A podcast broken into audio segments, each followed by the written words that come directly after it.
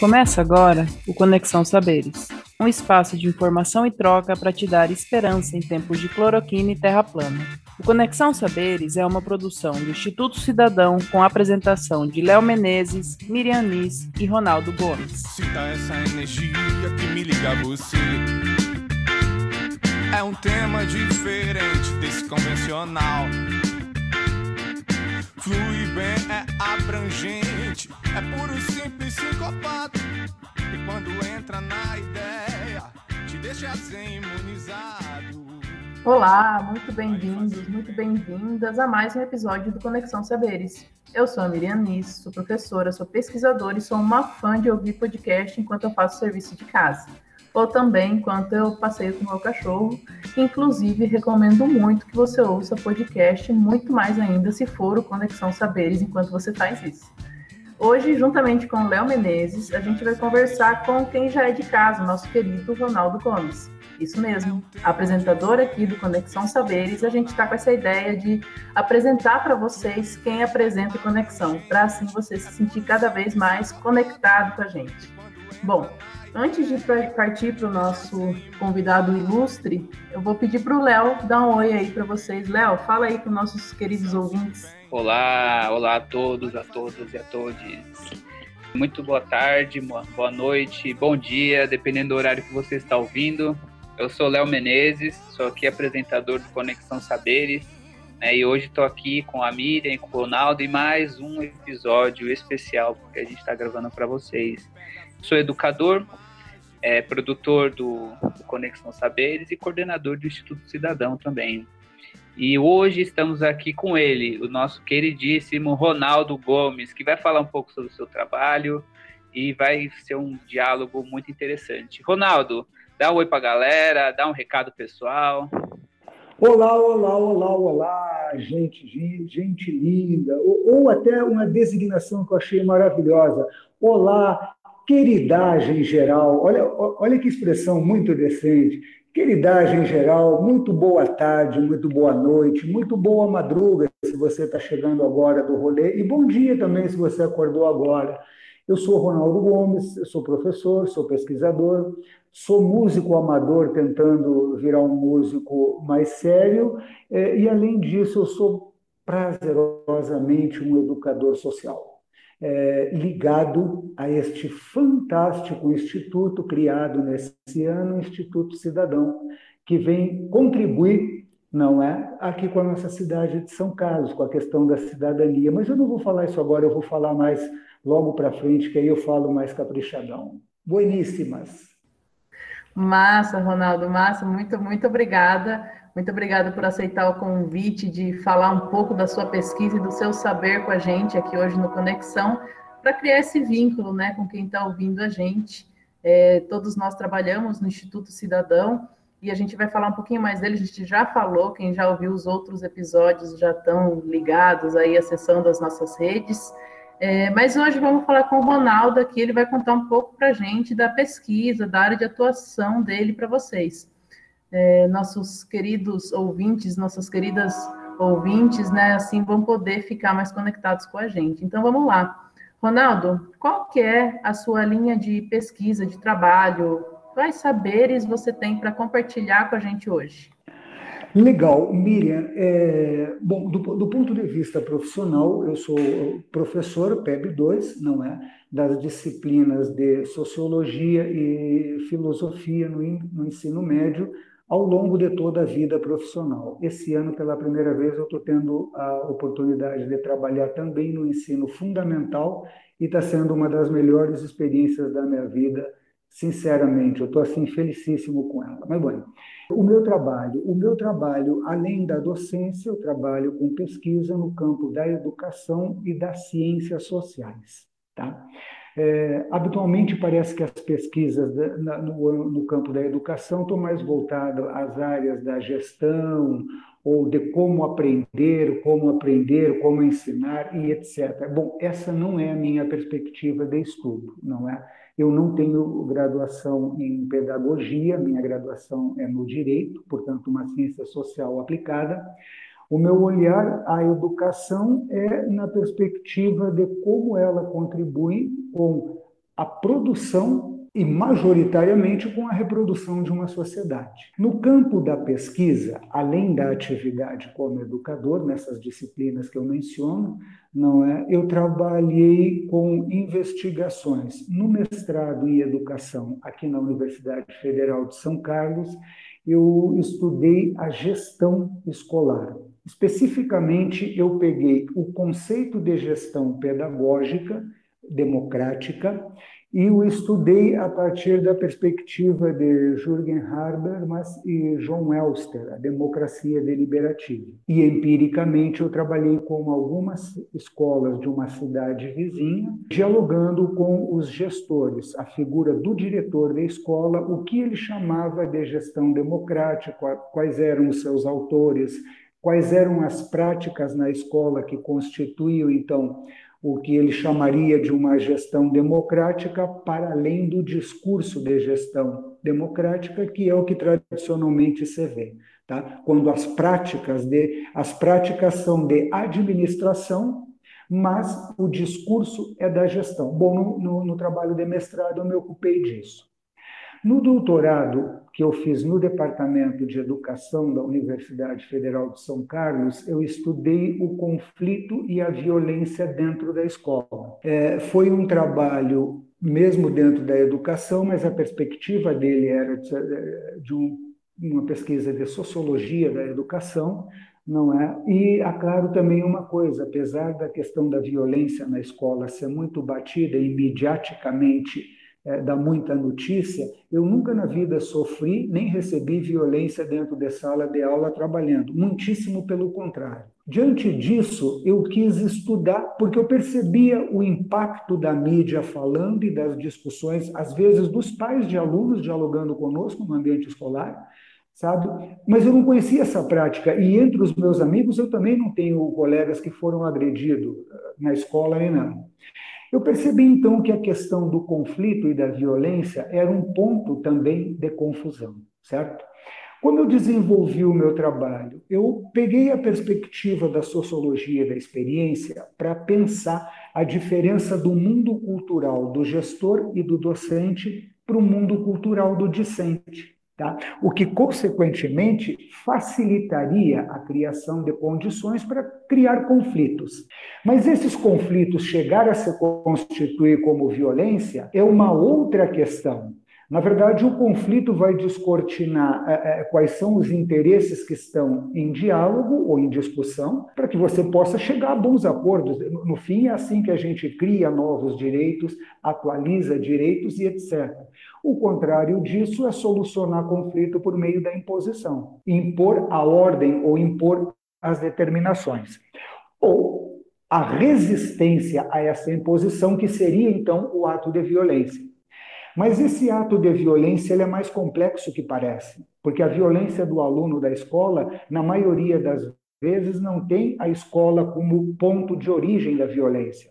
São tensões que, que vêm do mundo social, da vida dele comum, no bairro, na cidade, enfim, nas, tensões, nas tensões normais que ele se envolve. Mas a escola é um lugar de, de, convívio intenso, convívio por largo período do dia, não é? E de intensa convivência, um cotidiano escolar. Então, essa violência não é da escola, mas ela acontece na escola. Há também um outro aspecto.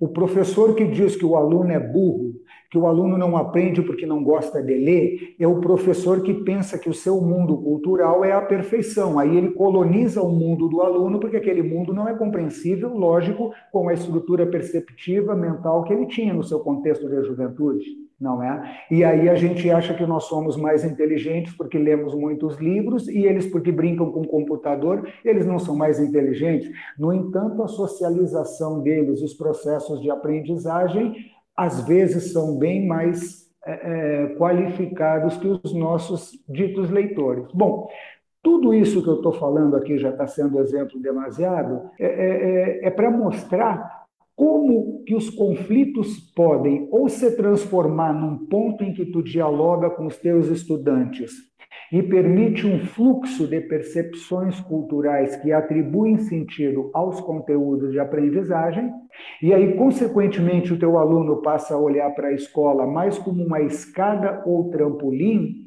do que uma pré-cadeia para encher o saco e mantê-lo preso durante 5, 7 horas, agora a escola PEI, 7 horas dentro da escola. Tá? Gerir esses conflitos evita violência, mas muito melhor do que isso. Gerir esses conflitos permite a criação do sentido para o estudante, ou seja, o que eu faço na escola? A escola não é mais a minha prisão, ela é uma espécie de, de, de percurso de um dos ritos de passagem mais significativo, certo? Que é quando eu deixo as condições de mundo que me protegeram e me gestaram e me constituo eu pessoa no mundo para fazer, enfim, aquilo que eu tenho em mente. Esse foi o meu trabalho é, na educação. Mas eu, eu terminei o doutorado na educação e, pela falta de concurso, eu fui fazer outro doutorado, não é? Que é o que eu estou terminando agora a defesa no final do mês de setembro, no Departamento de Ciências Sociais da Unesp aqui de Araraquara. Neste doutorado, eu estudo as comunidades terapêuticas, eu investigo quais são os elementos terapêuticos da comunidade terapêutica. Entre esses elementos, eu isolo o elemento religião, dentro de uma perspectiva de sociologia da religião, não é?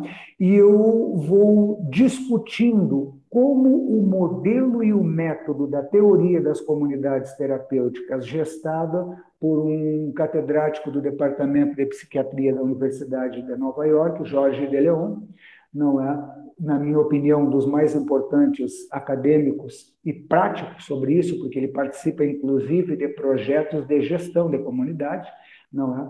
Eu discuto como esse fator religião faz com que a comunidade gestada no texto, não é, e na teoria e na metodologia dessas entidades não aconteça no Brasil, sobretudo aquelas que eu investigo, que são as que são de, de orientação protestante pentecostal ou comunidades terapêuticas evangélicas. E dentro desse olhar da teoria, eu trago também os elementos da minha formação na educação, que é pensar alternativas de educação não formal dentro dessas comunidades, uma vez que elas são parte de uma rede de assistência e uma vez que todo o retrocesso que houve no Brasil em relação à política nacional sobre drogas trouxe de volta as comunidades terapêuticas. A comunidade terapêutica pode ser e tem sido, em alguns casos, um grande aliado da psiquiatria e de tudo aquilo que nós deveríamos virar a página e nem sequer mencionar por respeito a quem passou por esses processos, mas ao mesmo tempo eu tenho entendido e defendo que ela é uma alternativa que precisa ser revista e não abraçada ou condenada. Tá?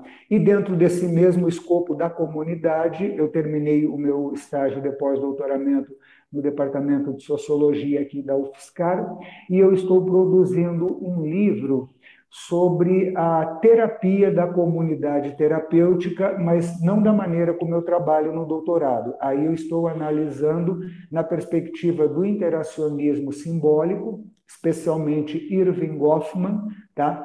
Como as rotinas diárias de uma comunidade terapêutica trabalham com questões de poder, eh, sistemas de punição e privilégio, enfim. O objetivo é descrever a comunidade terapêutica brasileira para que qualquer brasileiro ou brasileira possa ler e compreender o que comumente acontece nessas instituições. Olha, eu, eu confesso que assim, eu fiquei aqui pensando assim, né, alguma coisa para perguntar né? E a cada momento eu vi, vinha alguma uma questão na minha cabeça, assim. É tão, é tão assim profundo tudo que você tem estudado, Ronaldo, e a forma e o seu e o seu trajeto, assim, que eu vejo muito você como um cara que vai no, no cerne da coisa, assim, né?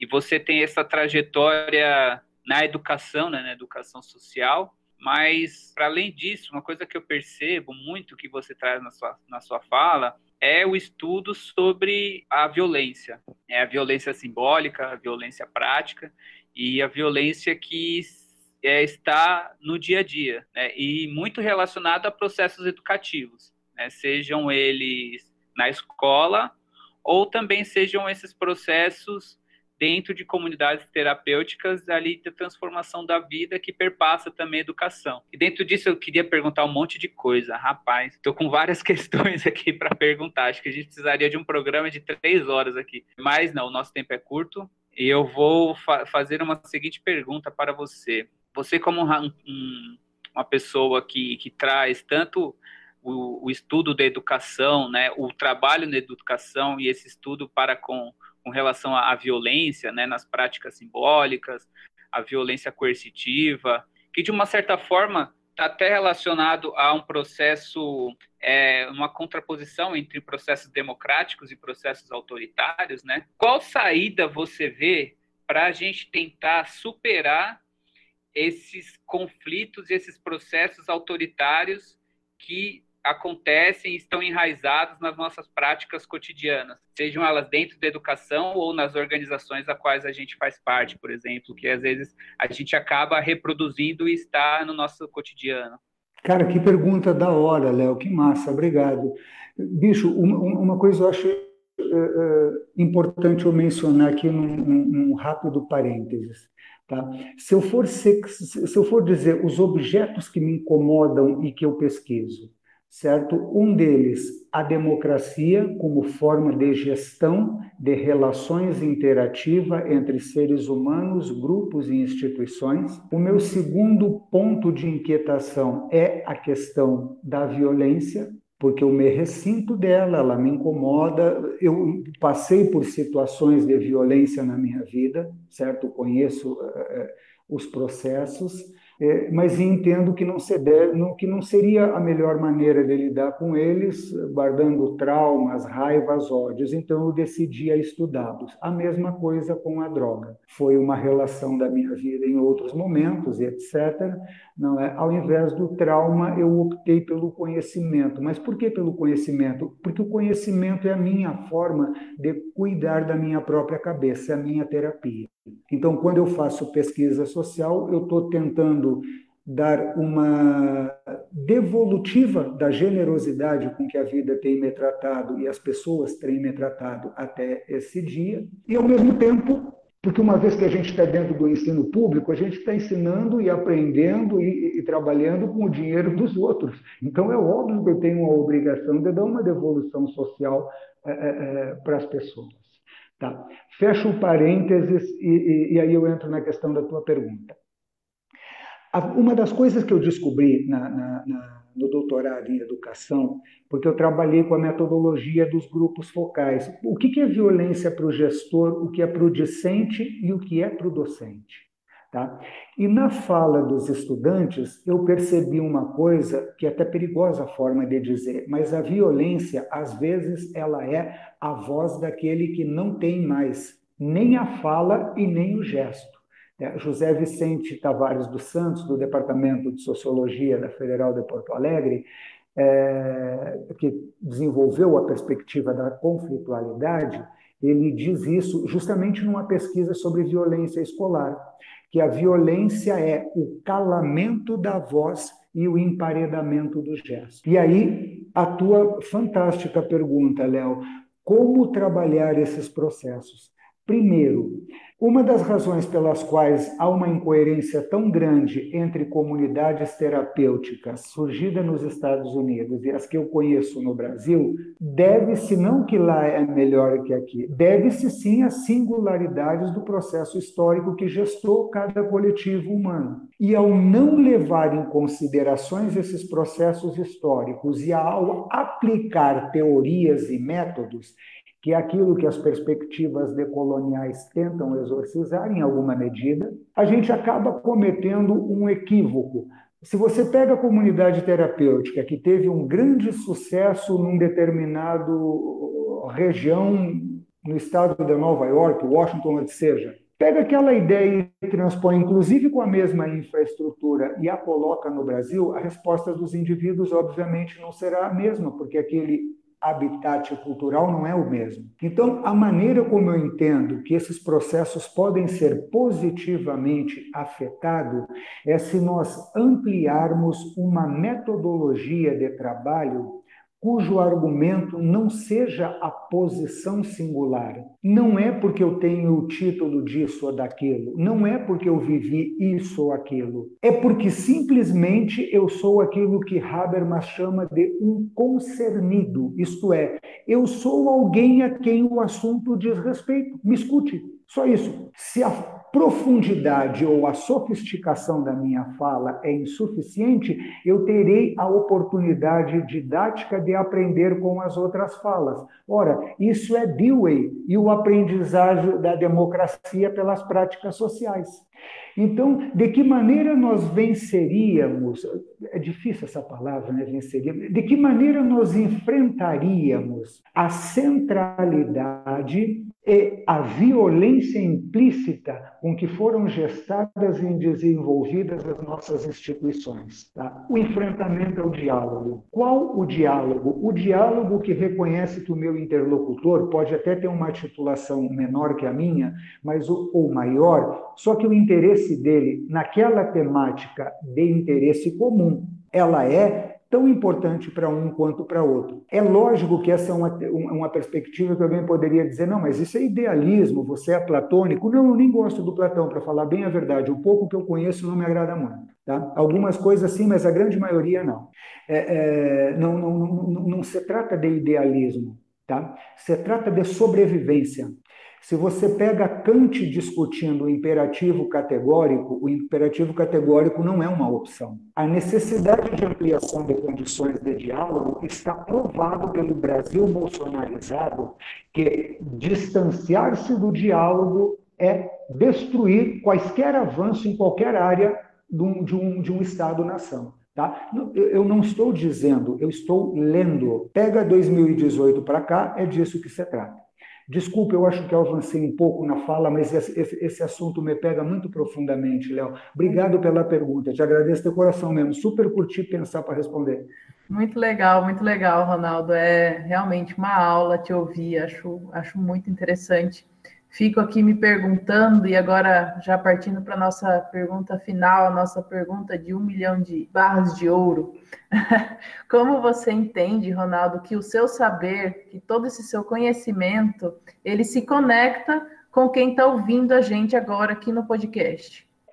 A grande ponte não é? O, o, grande megafone de comunicação dessa experiência, para mim, é o Instituto Cidadão, não é? Que eu tenho o privilégio de, junto com você, ser um dos coordenadores. E eu entendo que toda essa perspectiva que eu venho acumulando e estudando, tanto pelo vivido quanto pelo estudado, tá?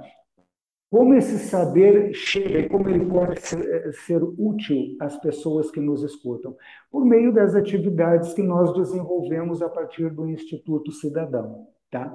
Nesse sentido, o que é o Instituto Cidadão? Eu diria que ele é uma espécie de um motor que vem com todo o gás e com toda a intenção de fortalecer a democracia na nossa cidade. E não só isso, o Instituto vem com a esperança que todo um dos 5.500 e tantos municípios brasileiros tivesse congregados educadores e ativistas sociopolíticos que se interessassem em catapultar a cidadania, como por meio da educação, por meio do conhecimento, por meio do diálogo esclarecido e qualificado. Qualquer conhecimento, ele tem uma dimensão que é o social, que é o interesse público. Mas ter um determinado conhecimento e não ter os instrumentos para fazê-lo chegar à população é, é, é, é, é mais ou menos como nadar, nadar e morrer na praia,